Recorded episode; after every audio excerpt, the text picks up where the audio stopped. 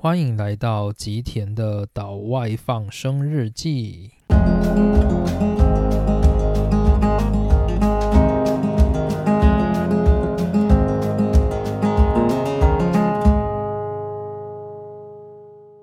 大家好，欢迎来到今天的内容。那今天的内容呢，一样是接续上个礼拜，我们来分享关于常春藤三大公开课之一的正义。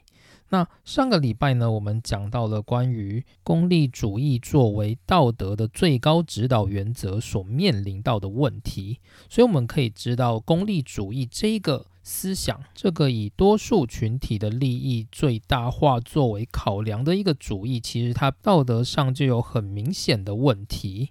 所以，例如说，像我们一般的民主政治，我们采用所谓的多数决，事实上，这也是一种类似功利主义的想法。就是我们在进行多数决的时候，我们会以多数的结果来作为是整体的结果，这也就是利益最大化的一个体现。就是我们对于选举，我们对于这个政策的执行，它是一个由过半数的人所支持的一个选项。那这个选项当然也就代表着是过半数。的人可以得到幸福的一个选项，虽然实质上到底是否如此是不知道，但是至少以投票选举这样子的一个过程来看，过半数的人选择了某一个。结果，那那一个结果呢？看起来就是对这整个社会里面最能够达到利益最大化的一个结果。所以这个就是我们民主社会在功利主义上面的一个实现。但是呢，我们民主社会采用功利主义作为判断标准，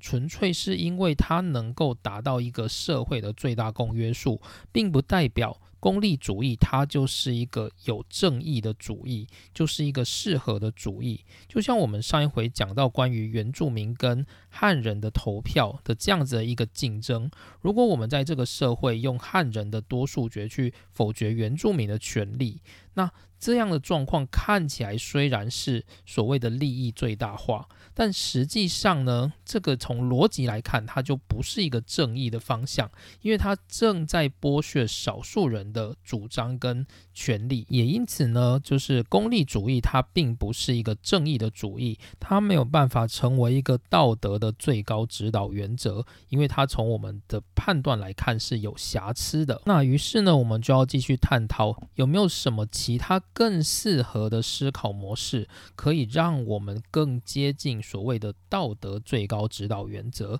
这个就是我们在《正义》这一本书里面所要探讨的内容。好，那这里我们稍微停下来梳理一下关于就是麦克桑德尔教授他在《正义》这一本书里面他想要告诉大家的事情，跟他想要探讨的事情。那这一本书呢，它其实就是一个。对于我们的道德判断的一个整理，就是告诉大家说。对于我们在做各种社会上的道德判断跟人生选择的时候，有没有什么准则是我们可以去做选择，然后它是具有道德价值的？那这也是我们古今中外一直在讨论的问题，就是到底什么才是善？这里的善是善良的善，这里的善并不是我们所谓心地善良的概念，也不是非常单纯的在讲所谓的善或恶。这里的善呢，它叫做道德的最高指导原则，就是 moral goodness，就是这个人世间呢，有没有什么东西我们可以称得上是绝对的善？那个善是它就是理所当然、不正自明，而我们有所。义务去追寻这个绝对善，这就是从过去的希腊哲学开始以来，哲学家们都不断的在思考的一个问题，就是所谓的绝对善，它到底是一个什么样的状态，什么样的东西，什么样的准则，它能够叫做绝对善？那我们人如果要去做一个行为，我们必须要符合什么样的准则，才能够达到这个就是最终绝对善的境界，也就是我们能够符合道德的最高标准。那这里稍微带一下，就是我自己个人的想法。那我刚开始呢，在学习这个关于伦理学、哲学相关的议题的时候，其实我是非常兴奋的。那主要的原因是因为，其实我过去一直感受到的就是。我的判断标准到底该怎么做才是对的？我一直对这件事情是感到非常非常的纳闷。那主要的想法是来自于说，就是其实我们从小的时候开始慢慢的成长嘛。如果你是一个孩子，你慢慢成长的时候，你并不会知道所谓的善，所谓的标准到底是什么。你的标准通常是由你的家人。你的老师，甚至是你所处的社会，它所带给你的。可是，在我成长的过程，其实我大致上就是能够感受到家长教给我的东西，老师教给我的东西，那些东西有时候我会认为那个东西明明就不是对的，或者是那明明就是不合理的，但为什么我们必须要遵守？那过去呢？那些大人都会告诉你说，就是这些原则都是。就是我们过去就这么做，那这是我们的传统，或者是我们的文化就要求我们这么做，所以我们应该要这么做。可我过去就一直觉得说，为什么？传统要求我们做的事，我们就应该去做呢。举例来说，爸妈就会告诉你说：“诶，你应该要好好努力的念书，才能够找到好的工作，才能够赚稳定的钱，然后才能够过幸福的生活。”那也有可能呢，爸妈会告诉你，叫你要孝顺，要懂得就是要听爸妈的话。老师呢，告诉你要就是上课不能乱讲话，要安静，要守秩序，要乖乖听老师的话。那这些由家长、由老师、由社会所给你的一些准则，如果它是一些无伤大雅，或者是你知道，诶，它就是你不要去伤害别人，那或许这些准则应该就是好的。例如说，老师可能会希望你不要跟隔壁的同学吵架。那为什么不要吵架呢？因为你跟同学吵架，你们可能会打起来，可能会受伤，或者是可能会让班上同学在这个班上课变得很不舒服。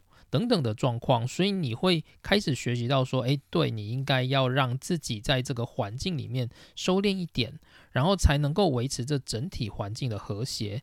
有些时候这种状况是好的，但是有很多时候很多的准则它施加在你身上的时候，你是会觉得，诶，就是觉得哪里怪怪的。例如说呢，父母就告诉你要好好的念书，才能够考上好的大学，然后才能够到好的企业，才能赚很多的钱。那你有时候可能就会有一些想法，就是为什么？为什么我必须要去好的大学？为什么我必须要赚很多的钱？为什么我必须要过幸福的人生？就是你的人生里面可能会很多时候产生这样子的为什么？那你可能会试着跟家长反驳说你不想要去考好的大学，例如说你可能比较喜欢艺术，那你可能觉得去所谓的艺术大学比遵从父母或者是老师要求你要去主流的大学去主流的科系来得更好。可是呢，在这种时候往往就会得到就是家长的挞伐或者是老师的。就是不谅解，会觉得说你怎么会去选择这种就是这么没有意义的路呢？你为什么不能乖乖的按照就是家长或者是老师的要求去走上一条人人羡慕的道路呢？为什么你要做这种吃力不讨好的事情呢？就常常会有这样子的声音来攻击你，或者是让你觉得我到底做错了什么？我在这个人生的选择里面，我这个选择，我这个行为到底做错了什么？你就会开始有这样子的声音出现。而这样的声音呢，就代表着我们需要的判断，我们需要的哲学，已经不再是家长、老师、社会所教给我们的那一套，可以去解决我们内心的疑问。于是呢，我们就必须要去思考，我们的行为要怎么样才能够比他们所给予我们的准则更能够称为善。或者是他们的准则真的是对的吗？而于是呢，我在看到就是《正义》这一本书的时候，它启发了很多我对于所谓的道德选择上面的想法。就我开始觉得说，诶，对我应该要去学习就是哲学相关的道路，而这些道德、这些准则、这些思考都能够帮助我去面对社会所施加给我的这些不合理的判断。又或者呢，我们面对这个社会里面一些纷乱的，或者是公共议题的事情的时候，我们能够有更稳定的思考，去判断说这件事情到底是合理或不合理，如此才能让我们的思考更有价值。我举个例子好了，例如说前一阵子呢，有所谓的同性婚姻的通过嘛。那在同性婚姻的公投之前呢，其实社会也是有非常非常多的反对跟争论的声音。那其实呢，在反对派的观点来看，会觉得同性不应该组成婚姻，因为婚姻的价值本身是生育，而同性他没有办法生孩子，所以他不应该组成婚姻。又或者有些人会觉得说，同性他如果产生婚姻的话，会造成更多的疾病。那当有些人他会说出这些观点的时候，其实我有时候会反击他说，关于现在的男女婚姻啊，就是其实我们法律并没有要求他要去生孩子啊。所以说，如果我们今天设定说同性婚姻的判断标准是不生孩子，所以无法形成同性婚姻的话，那为什么异性婚姻却能够允许不生孩子呢？就我有时候会提出这样的思考来去反问对方，又或者呢，例如说我可能会提出欧洲的。观点就是在欧洲过去很多国家通过同性婚姻之后，他们并没有产生疾病的问题，反而疾病还有下降的趋势。所以真的要从疾病的观点来去反对同性婚姻的话，其实还是有一点点错误的。那关于我讲的这些反击的内容之后呢，通常对手他可能也不知道怎么回答，他就会开始回答我说：“那是因为国情不同，我们的国家不适合，或者说，哎呀，这就是我们国家的传统，是不应该被改变的。”就我就会听到一些像这样子的声音，但实际上呢，我相信他些都不是他们的本意。他们的本意大概就是觉得同性婚姻这种东西是他们过去所不习惯的，他们不希望改变他们现有的价值观来去迎合那个新的价值观。过去他们可能会认为同性是比较不好的、比较恶心的，所以他们会想办法去。避开这一类的话题或者是资讯，所以如果今天把同性婚姻这个东西搬上台面的话，等于是在挑战他们过去的价值观。所以我会发现说，其实我们这些关于重大议题的讨论，其实有时候就是并不是大家会有自己重要的思想或观点而去提出来去说服别人，而是他们通常都是抱着成见。然后那些成见呢，或者是那些观念、那些思想，可能是在过去他成长的背景里面所灌输到他的思想里面，而他就让那些思想成为他的人生哲学，然后以此来去行驶在这个社会上，然后认为那个就是公平，就是正义。而实际上呢，这些价值观就像是我们从小被教育的，要好好的念书，要考上好的大学，要找到好的工作。要能够结婚生子才是完整的人生，这样子看起来理所当然，硬是强加在我们身上的教育的这些。观点其实都是同一个，就是它不是从一个正义的角度出发的，它就只是一个约定俗成。你一听用逻辑思考，就觉得它不应该成为一个道德标准教条的事情，但是它现在却成为一个道德标准的教条，它正在强加给这个社会。所以呢，这就是我认为学习道德哲学非常好的一个目的。就是我们可以透过学习道德哲学，然后去了解在这个世界上有什么样的价值观，那那些价值观各自有什么样的优缺点。然后我们再回到我们的人间，回到我们的人生，我们能够去感受我们周遭的价值观。我们会发现，我们的价值观不是只有一种选择，而是我们可以从过去这些经验累积，或者是真的符合逻辑的价值观里面去选择适合自己的价值观。那所以呢，这是我看到《正义》这本书的时候，它给我非常大的冲击，就是它让我知道说，我可以透过学习这些。古今圣贤他所梳理出来，他所整理出来一些非常有价值的，就是道德标准，来去判断跟去面对我们的人生。那这样的做法呢，能够让我们就是更能够去摆脱现在这个社会所硬是强加给我们的这些一言堂的观念，也能够摆脱就是我们自己情绪所造成我们不合理的判断。例如说，我们过去可能有些人他比较恐同，就是他不希望看到同性在街上牵手或者是接吻这样子的状况。那这些人呢，他可能就会因为自己对于同性互动的恐惧，而去做出了就是他认为必不应该让同性结婚这样子的一个决定。可是呢，如果我们能够去学习哲学，我们会知道，就是这些我们自己脑里面的那些思想，它并不一定是代表社会的正义。如果我们能够更重视这些正义，而不是内心的本能的倾向的话，那我们的人生就会变得更自由一些，大概像是这样的感觉。好，这里有点题外话了，但是其实也不算是题外话，因为我们今天要讲的就是一个能够让我们更自由的主张的一个重要的哲学思想。这里要来谈的就是康德的自由论。那我今天就只想聊康德的部分。那主要的原因是因为康德他是我在这个哲学史上我最喜欢的一个哲学家，而我是读到康德的哲学是让我最有启发的一个哲学思想。然后呢，另外康德的哲学他真的非常非常的棒。就是虽然它不能够当成是所有的教条都能使用，或者是你真的要使用康德的这个思想、这个道德哲学，其实你的生活是会过得非常非常的艰辛的。不过，它提供了一个很棒的逻辑，去告诉大家说，就是关于道德，我们要怎么样去行使，才能够称得上是所谓的善。那康德他提出的这个概念，非常非常的有逻辑。然后很值得我们去思考，所以我觉得那个是非常棒的一个思想。那关于《正义》这本书呢，它在开篇的时候，它是讲功利主义，就是我们上回提到的 Jeremy Bentham 的功利主义。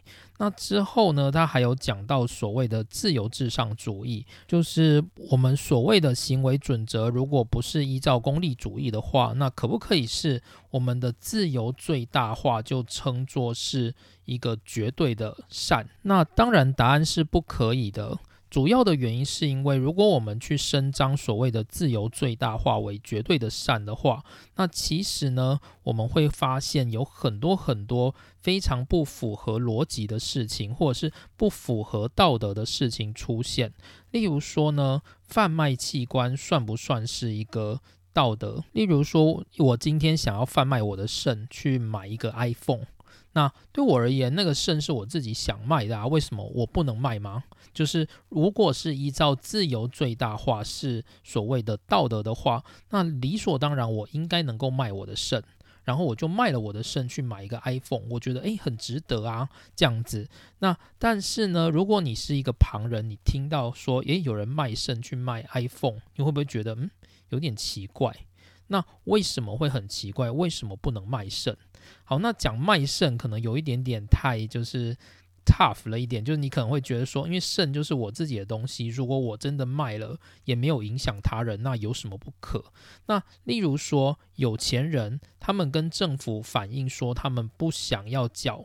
那么多的税，他们想要跟贫穷人缴一样的税。如果今天自由的最大化是正义，那为什么政府可以跟富人征收比较多的税，然后跟穷人征收比较少的税？对富人而言，他会觉得那是我的自由，我自己努力赚这么多的钱，跟你政府什么关系？你凭什么要我缴这么多的税？如果是自由主义最大化的话，那这样子的概念应该就叫做正义啊。可是呢，你在听的时候，你还是会觉得不太合理吧？就是会觉得说，嗯，这就是富人如果赚的比较多，他从这个社会拿到比较多的资源，是不是他理所当然就应该缴比较多的税呢？你可能就有这样的想法。可是呢，如果你是用自由主义最大化的思考来看的话，富人不缴那么多的税，就本来就是理所当然的，因为富人赚多少钱是他的自由，就会有这样子的概念出现。所以说，从这个观点来看，我们就可以知道，自由最大化这样子的一个思考作为道德最高指导标准，它还是有瑕疵的。事实上，它还是会有一些。很奇怪的问题出现。那这些奇怪的问题，我们最终要怎么去解决它呢？于是就会有后面更多的一些道德哲学去告诉大家说，例如说为什么我们不能卖肾？卖肾有什么样的问题？然后或者是为什么富人应该要交比就是穷人还要多的税？是后面的哲学呢，就有更多的探讨，去探讨什么叫做绝对的善，什么样的道德标准可以让我们去解决这一些问题。那所以呢，自由主义的话大概就到这边结束之后呢，就是作者就开始进入所谓的康德的自由论。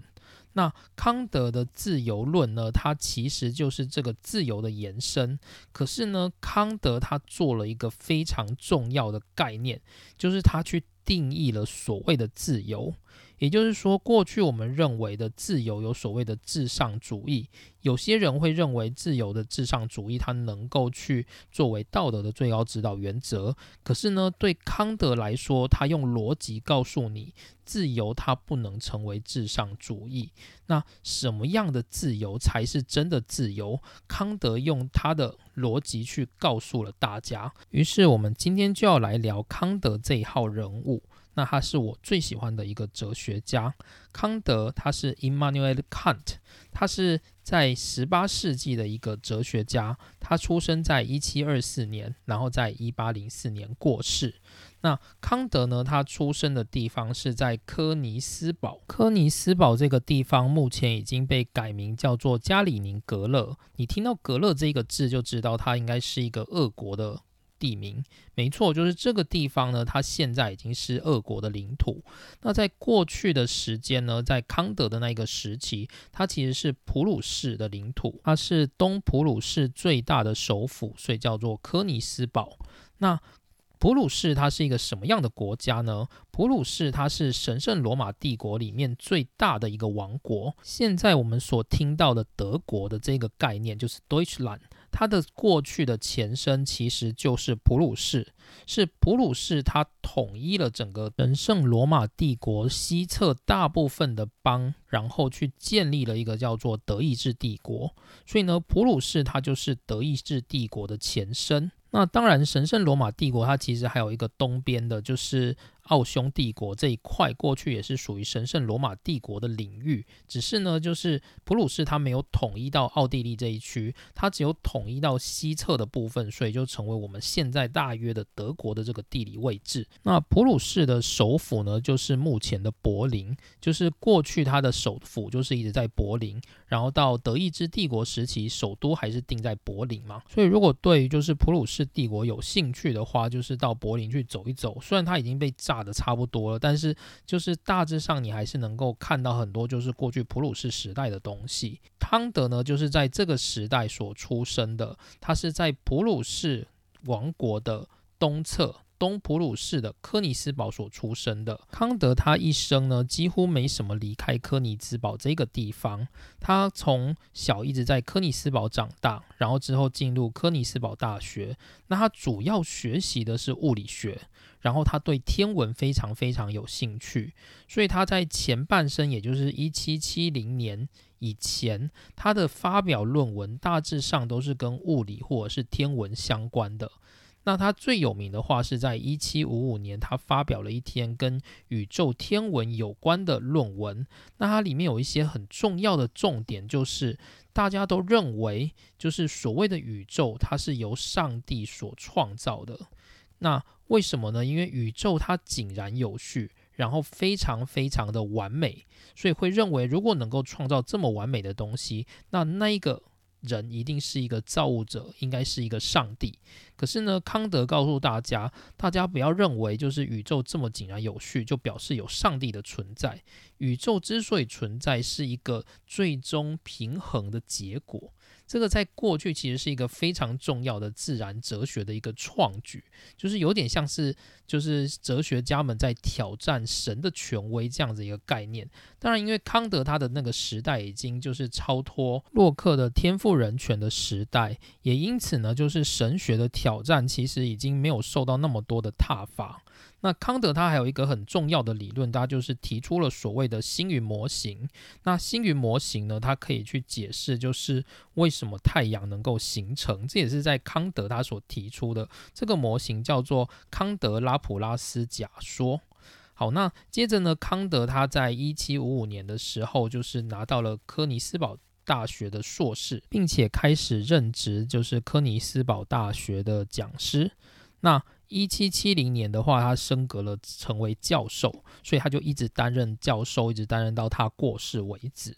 那康德呢，他有一个非常非常重要的特质，就是他是一个非常有规律的人。就是他是一个能够遵循内心法则去行使每一天的行动的这样一个人。那他最有名的事情就是他平常每天的三点半会开始离开家去散步。那他到达每一个地方的点的那个时间几乎都是固定的，而他每一天都会这样子出去散步，就是几乎没有例外。那等等再来讲这个例外，那就是有一些居民呢，他们就会知道说，诶，康德每天都会出来散步，所以他们就用康德来散步的那个时间点来知道说，诶，现在是几点几分，就是非常非常的厉害，因为康德的生活规律可以到这样子的程度，所以康德他一生也非常非常的健康，因为他的生活很规律，就是虽然他其实不是一个非常健壮的人，但是康德他因为这样规律的生活，他其实没有什么太严苛的。疾病，所以康德他一生其实是活得还算是蛮健康的，跟我们所听到，例如说像什么尼采啊这种，就是死前非常非常痛苦的这种超人意志的这种感觉不一样。康德他其实算是一个蛮顺遂的，不过呢，因为他对于他的法则有一点点严苛，所以他一生其实是没有结婚的，就是他一直是依照自己的法则、自己的规范，一直在过着自己的生活，大概是这样子。那康德最有名的三个著作叫做一七八一的纯粹理性批判，然后一七八八的实践理性批判，然后还有一个是一七九零年的判断力批判。这三大批判是康德最重要的三个学说。那重点是放在理性批判的这两个学说部分，这个就是我们今天要探讨的。那今天的内容呢，就是讲到康德，主要是因为正义他在。中间的这个篇章，他就开始讲康德的自由论。那他讲到的康德的自由论，其实就跟我们等一下要讲的内容是差不多的。不过呢，因为他讲的并没有那么的哲学，所以我会再引用一些，就是上一集我们提到的，就是台大教授林火旺教授的一些伦理学的分析进来，那就会成为是今天主要要介绍的部分。好，那康德他一生他在思考的一个问题，应该也不是说他一生啦，他其实是在前半生主要都是在研究科学，那他在后半生，也就是从一七七零年开始，他主要在思考的都是哲学。他在想什么东西呢？他在想善意志是什么？就是对康德而言，他一直有一个想法是，人到底要怎么样才能够成为真正的自由？那主要的概念是这样子，就是例如说，我今天肚子很饿，我想要去买鸡排，这个应该之前有讲过。就是如果我今天肚子很饿，然后我好想吃鸡排，于是我就去买了鸡排。那请问这到底是不是自由？就是这个概念呢？康德会觉得，诶，就是怎么想都觉得这很不像自由啊。所以呢，康德就开启了，就是他在思考自由的这个篇章。而当他思考自由的时候，他开始得到了一些，就是所谓的道德到底是什么。也就是说，如果今天能够行使真的自由，而那个行使真自由的行为，康德认为那才是道德。所以，康德的所有的理性。这个评论都是来自于自由，然后另外再讲关于康德，他认为人是什么样的一个动物，就是在康德的学说里面，人一直都有非常重要的地位。那康德对于人的想法是这样子，就是他认为人是这个世界上最重要的东西，就是我们所谓的道德最高指导原则，他必须把人放在中间。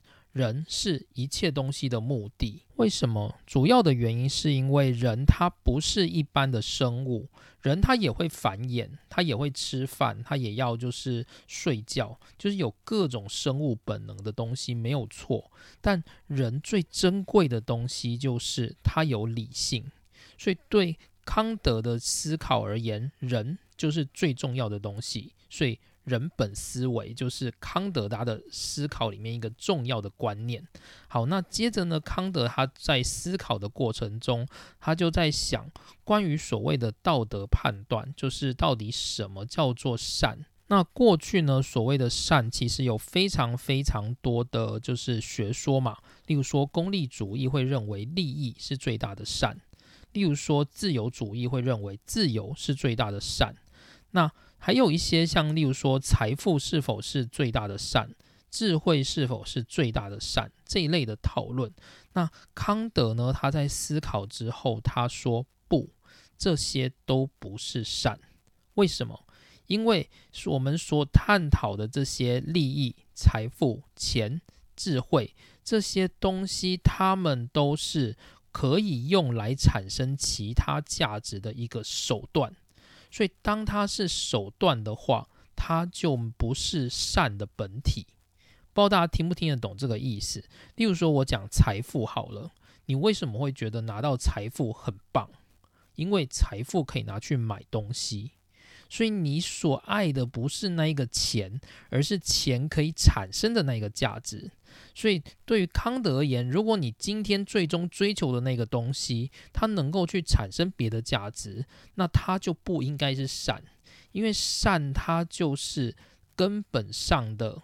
第一存有，第一存有这个概念，它其实是亚里士多德在讲，就是形而上学上面所提到的概念。那总而言之，就是有一种东西，它是不证自明，它是永远存在的。那那个东西，它就是第一存有。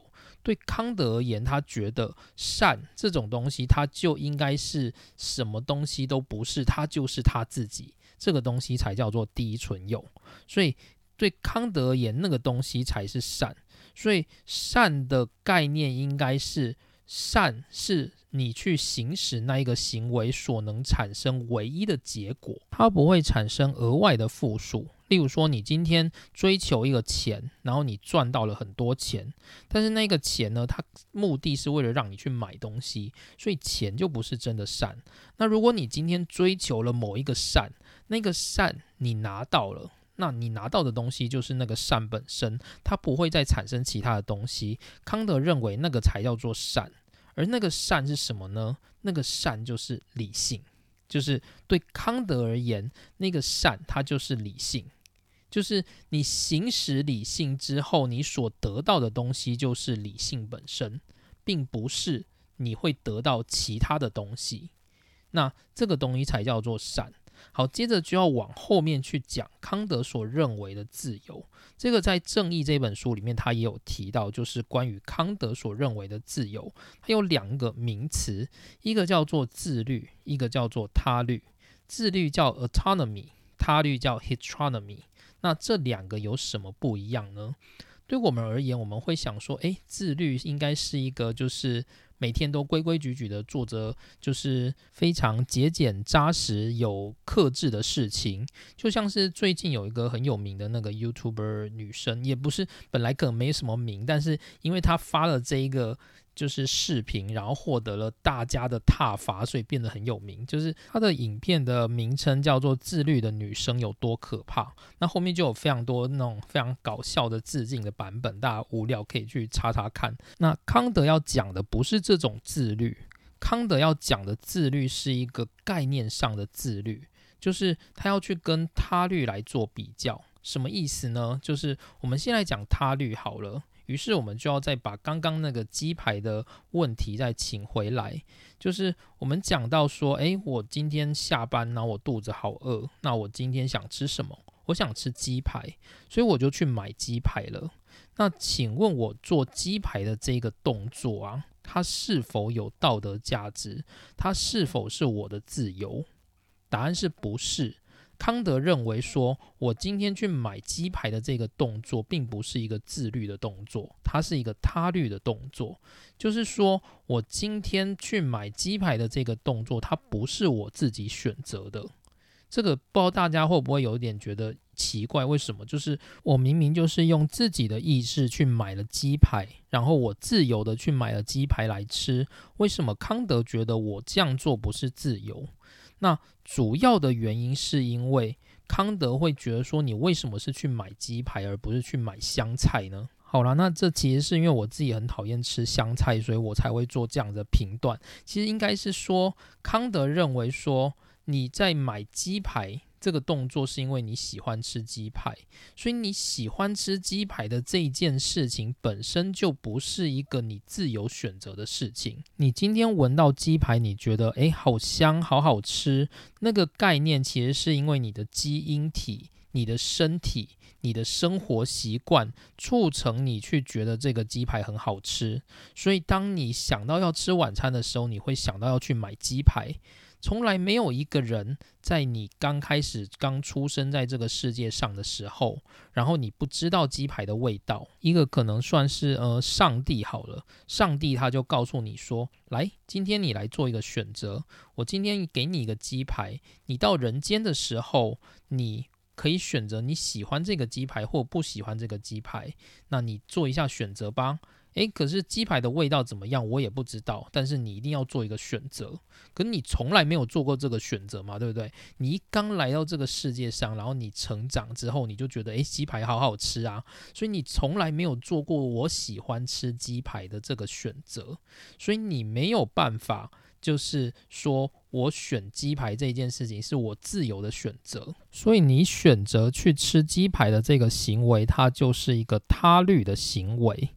那什么是自律的行为呢？自律的行为是说，你去选择一个你明明觉得它不好吃，而且就算选了对你也没有什么利害关系的选项的那个时候，你的选择才是一个自律的选择。例如说，我今天很讨厌吃菜，那我就是不太喜欢吃菜。那可是呢，今天我下班之后，我肚子好饿。然后我本来想吃鸡排，可是我后来想想就觉得，哎，鸡会被杀死，好可怜哦。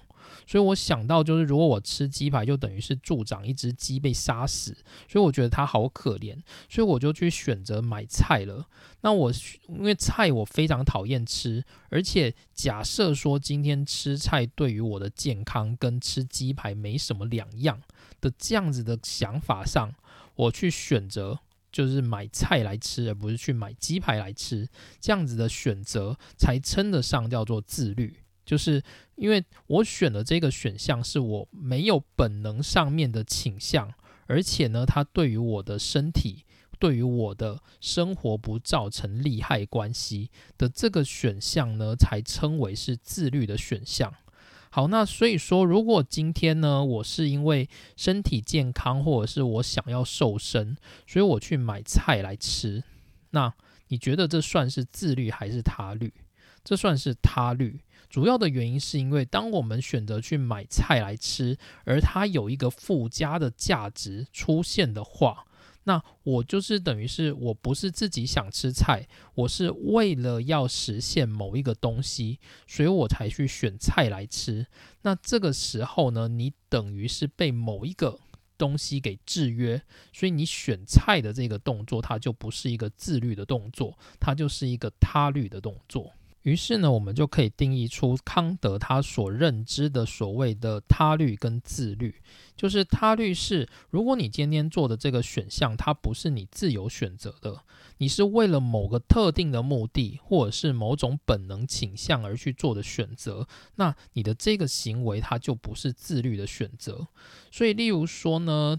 就是老师叫我们要好好念书，考上好大学，或者是父母告诉我们说你一定要结婚生小孩才是人必尽的本分的这些事情呢，你怎么看都会知道它是属于他律的选项，因为生小孩这件事情它本身就是人的本能、人的倾向，所以你今天依照这个倾向去做，它绝对不会是一个就是。自律的事，它就是一个你本能会去行使的行为。又或者呢，你为了考好大学，所以努力念书的这个努力念书的动作，它本身也是因为就是你想要考好大学，所以你才努力念书嘛。所以考好大学是你努力念书的一个目的。因此呢，你努力念书的这件事情，它就是一个手段，它不是一个自律的事情，就是大概是这样子。好，那接着呢，康德就来定义所谓的道德。所谓的道德呢，在康德的思考里面，他认为必须要符合就是几个条件。其中呢，第一个是有义务的行为，它才有道德的价值。也就是说，如果你今天有义务去做某件事情，而那一件事情呢，它不让你喜欢，或者是它违反了你的利益。不过你还是坚持去做，那这个行为才是一个有价值的行为，这个行动它才具有道德价值，大概是康德想要定义的事情。第二个点是以义务而为之的行为呢，其道德的价值不在于行为的目的，而在于行为之准则。意思就是说呢，你虽然行使相同的行为，但是如果你行为的背后有某一个目的的话，那今天呢，这个目的它就算是多么良善的目的，都不能够让你的这个行为产生道德价值。这个行为之所以有价值呢，是因为这个行为它本身就有价值。例如，我举一个例子好了，政治人物今天他犯错了。然后他决定要跟大家道歉。那有两种可能的状况，一种状况是政治人物他认为道歉能够让全民就是就是买单，然后最后又提升他的支持率。如果他是做这样子的想法而去跟全民道歉的话，那他这个道歉呢，在康德的思考里面，他会认为那是没有道德价值的。主要的原因就是因为他认为。道歉只是一个手段，去行使他的目的。那但是如果我们把道歉这件事情拿出来看，这个政治人物如果他不是为了要获得人民的支持，他单纯就是觉得自己做错事了，而道歉是个美德，而他选择了道歉，那这个道歉本身，它就是一个有价值的事情。那道歉呢？为什么会是一个美德呢？因为它就是康德所定义的一个叫做定言令式的一个准则。这个我们等一下后面再来想。好，那第三个就是义务本身的行为，康德认为它必须要是一个值得尊敬的行为。也就是说呢，满足这三个条件的这个行为，它就具有道德价值。当然，这是康德他说的算啊。但是无论如何，你可以看到康德他正在定义所谓的道德，而他定义的这个道德呢，也很符合他所规范的那一个自律的原则。好，那接着呢，康德他就定义了所谓的定言令式。定言令式是什么呢？定言令式就是 categorical imperative，这个很有名的，就是句子，大家可以记起来。这个就是康德他对于道德的行为的定义。也就是说呢，如果你去行使所谓的定言令式，那这个本身就是一个有道德价值的事情。那例如说，我们刚刚提到的就是道歉这一回事。那道歉这一件事情，我们做错事情道歉这一件事，它本身就是一个定言令式。那为什么呢？这我们等一下后面再来讲关于定言令式的一些定义。好，那关于这个定言令式呢，其实它也有一个相对的，叫做假言令式，叫做 hypothetical imperative。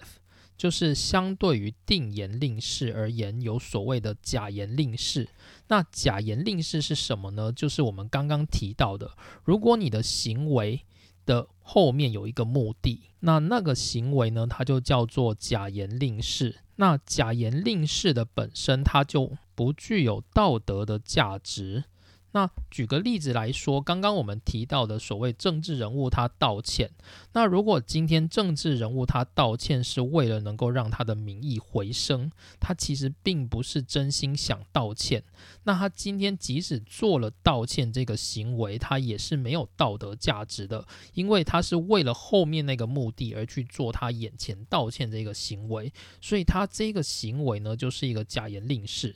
又或者呢，例如说，我们今天爸妈要你好好念书，考上好的大学，这也是一个假言令式，就是你今天是为了考上好大学而好好念书，而不是因为好好念书这件事情是美德，所以你好好念书。那这样的话，好好念书这个动作，它就是一个假言令式，而它是没有道德价值的。所以对康德而言，他要告诉大家的是，只有在定义所谓定言令式的这个条件之下，这个叫做定言令式的行为，它才具有道德价值。好，于是呢，就来讲最后关于康德是怎么定义定言令式的这一个。东西它具有道德价值，那就是定言令式这个东西，它需要有什么样的条件，它才能够称为是定言令式？那我举一个例子就好了，我们用说谎来当做一个例子，就是这个是在《正义》这本书里面，他也是提到说谎这个例子。那这是一个非常非常好的例子，因为康德他自己在书里面就是这么说的。那他说什么呢？就是定言令式的第一个准则是，它有所谓的普遍性原则，也就是说，它必须放诸四海皆准。意思是什么呢？意思就是说呢，我今天这一个规范不会说我拿到美国跟放在中国跟放在欧洲是不一样的，绝对都是一样的规范。那说谎这一件事情就是这么一个规范，就是如果今天呢我们说谎。那在美国被允许吗？不允许吧。在台湾被允许吗？不允许吧。在日本被允许吗？也不允许吧。绝对不会有一个地方它会允许说谎，然后视为是一个美德。所以呢，不说谎的这个东西，它就是一个定言令式，它必须要放诸四海皆准。这样子可以吧？就是如果今天这一个准则它没有办法放诸四海皆准的话，它就称不上是一个定言令式。例如说，我再举另外一个例子好了。例如说，歧视他人，歧视他人这个，如果你放在美国被允许吗？放在欧洲被允许吗？当然一定会有各种歧视嘛。但是如果今天是问你说，诶，你想不想要被歧视？没有人会说，哦，歧视是一种美德啊，不会有人这样说的。所以对于歧视这一件事情呢，也是不歧视，它就是一种定言令式。那再举一个例子好了，例如说负责任，负责任这件事情也是一个定言令式。你在美国、在中国、在日本、在欧洲，没有一个地方会认为不负责任是对的事情。因此，负责任它就是一个定言令式，它是一个有道德价值的事情。好，那第二个康德认为，就是定言令式必须具备的条件是，它要以人为本，你要把人。尊重人当成是这个行为的重要准则。你不能够在这个行为上去发挥到就是不尊重人的本质，那这样子的行为它才是一个定言令式。所以，我们刚刚提到的说谎，说谎这件事情就是一个定言令式，而它也是一个就是以人为本的一个概念。就是如果我今天对一个人说谎，那为什么呢？例如说，今天一个小朋友他可能偷东西，然后被妈妈骂。好，那妈妈骂他说：“哎，你有没有偷东西？”那小朋友就回他说：“没有，我没有偷。”那他说谎了吗？那为什么他要说谎？他说谎的原因是因为他不想被他的妈妈骂，也就是说呢，他把他妈妈当成一个工具了，就是他认为，就是用说谎这个动作，能够让他妈妈去行使一个不骂他的行为。那当他产生这样子的想法的时候呢，说谎它就是一个会伤害人本身价值的行为，对吧？那例如说呢，今天我们在谈生意好了，如果你在谈生意中说谎，例如说你谎报了就是原本的价格，例如说哦这个成本明明就十块，然后你就骗你的就是交易的人说哦这个是五十块，那你就可以从中赚取暴利嘛。那赚取暴利这件事情就代表说你用说谎去贬低了要跟你买东西的这个人。然后以此来获得你赚取暴利的这个目的，所以那一个人他被当成是你的工具，一个你可以拿来赚钱的工具。也在这个行为之下说谎，他就是一个不以人为本的行为。因此呢，说谎它是不被允许的。而不说谎呢，它就是一个定言令式，它就是一个美德，是一个能够尊重他人的、符合以人为本的这样子一个条件，所以它就是一个定言令式。又或者，例如说，像是负责任这一件事情，你在工作上面负责任，代表的意思就是一个以人为本的意义嘛？为什么呢？因为如果你今天在这件事不负责任，是不是代表有人要帮你擦屁股？那有人帮你擦屁股，就等于是你把那些帮你擦屁股的人当成了工具啊。所以负责呢，他在以人为本这一块，它也符合所谓的定言令式。那第三个就是自律原则，就是如果这个行为它要是一个定言令式的话，那它必须要是一个自律行为，它不能是我刚刚所定义的那个他律的行为。如此，它才能够是一个定言令式。以上大概就是康德他对于整个就是道德的一个重要的学说。好，那这个。正义这本书呢，它里面有提到一些例子，我觉得还不错。就它可以体现出康德他的哲学里面一些比较复杂的部分，然后在实物上要怎么去操作它。那我们就讲说谎这个例子好了。例如说呢，今天你有一个非常要好的哥哥，然后他可能是杀人了。那他杀人之后啊，他就躲到你的家里。然后说：“哎，弟弟，我杀人了，怎么办？你可不可以让我就是躲在你家里？好，那你就让哥哥躲起来嘛，因为你跟哥哥很好，你舍不得哥哥被警察抓走。结果这时候呢，警察就来敲门了。他就敲门之后就说：‘哎，听说你是谁谁谁的弟弟？那个你哥哥啊，他好像犯了一些就是不好的事情，然后我们想要找他问话。那请问一下，你有看到你哥哥吗？’警察就这样问你，那如果是你的话，你要怎么回答警察呢？正常就会说哦，没有啊，我没看到哥哥，因为你要保护你哥哥嘛，所以你就会说没有，我没看到哥哥。诶，那警察可能就走了。那这个行为呢，对康德而言，他会跟你说这是一个错的行为。为什么？因为你骗了警察，你说谎了。你说谎这一件事本身就是违反了定言令式，所以它是一个不道德的行为。那可是怎么办？你明明就想保护你的哥哥，你怎么可以说谎呢？所以在这件事情呢，该怎么办？就是麦克桑德尔教授他就提了一个概念，就是因为康德他的思考实在是太严苛了，所以你可以这么去操作，就是。如果今天警察来敲门的时候，然后他问你说：“诶，哥哥在哪里？”这时候你不想对警察说谎，你可以怎么办？你可以跟警察说：“哦，在三十分钟之前，我曾经看到哥哥在对面的那一家便利商店里面。”你可以这样子回答警察。那当你回答这一件事情的时候，如果真的三十分钟前你哥哥就是在那个便利商店里面的话，那这件事情它就是一个事实嘛？那你就没有骗警察了。那警察就想说，嗯，好吧，那他就走了这样子。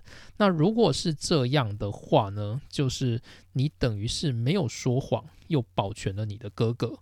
那在这个事物上就可以这样子的操作。这大概算是康德他对于就是整个道德的一个概念。好，那所以呢，今天大概内容就到这边。我们大概简单的梳理一下，就是康德他想要定义所谓的道德。那他定义道德的概念是基于他的自律，也就是说，你必须要是一个自律的行为，你才能够具有道德价值。但这还不够，这还包含了就是你的行为本身，它后面有没有一个目的？如果它没有一个目的，你本身行为它就具有定言令式所定义的那三个特质的话，那它就是一个有价值的事情。那如此，它才会有道德价值。除此之外的事情呢，它都不具有道德价值。那有些人就会说，那这样子不是很严苛吗？我日常生活中那么多事情，我怎么可能让它每一件事情都有道德价值？应该是说，你本来就不需要让你的每一件事情都有道德价值，只是说，当你在探讨道德的时候，你要知道说，康德他所定义的道德会有这些特质，所以其余的东西，有人跟你说那个叫做道德。他可能不一定符合康德的原则，例如说，你的父母要求你要尊敬他，要孝顺他，要对他们百依百顺，但是这些行为呢，在康德定义的思考里面，它真的是道德吗？就是你可以做这样子的思考跟这样子的判断。好，那以上就是针对正义在探讨，就是康德学说的部分。那康德呢，他其实学说里面还有非常非常多特别的部分。那因为我自己是很喜欢康德的这个哲学。那康德他其实除了在这个就是理性上面，他也有在教育上面有很多很多的特别的贡献。那如果之后有机会的话，我们可以专门再开一集来讲所有康德的专门的著作。然后跟康德的哲学思想，那这可能就会进阶到就是我之后可能会规划的关于哲学家系列的这一块。好，那下一集呢，就是我们会进入到就是公共哲学的部分，就是我们在探讨这些功利主义、自由啊，然后到康德的理性，那这些东西我们在公共哲学里面我们怎么用它？我们是不是有一些局限？就是有很多东西我们可能不能用，那有没有什么其他的学说呢？对于公共哲学的使用上，能够让我们在探讨或者是选择公共议题的时候，更符合所谓的正义呢？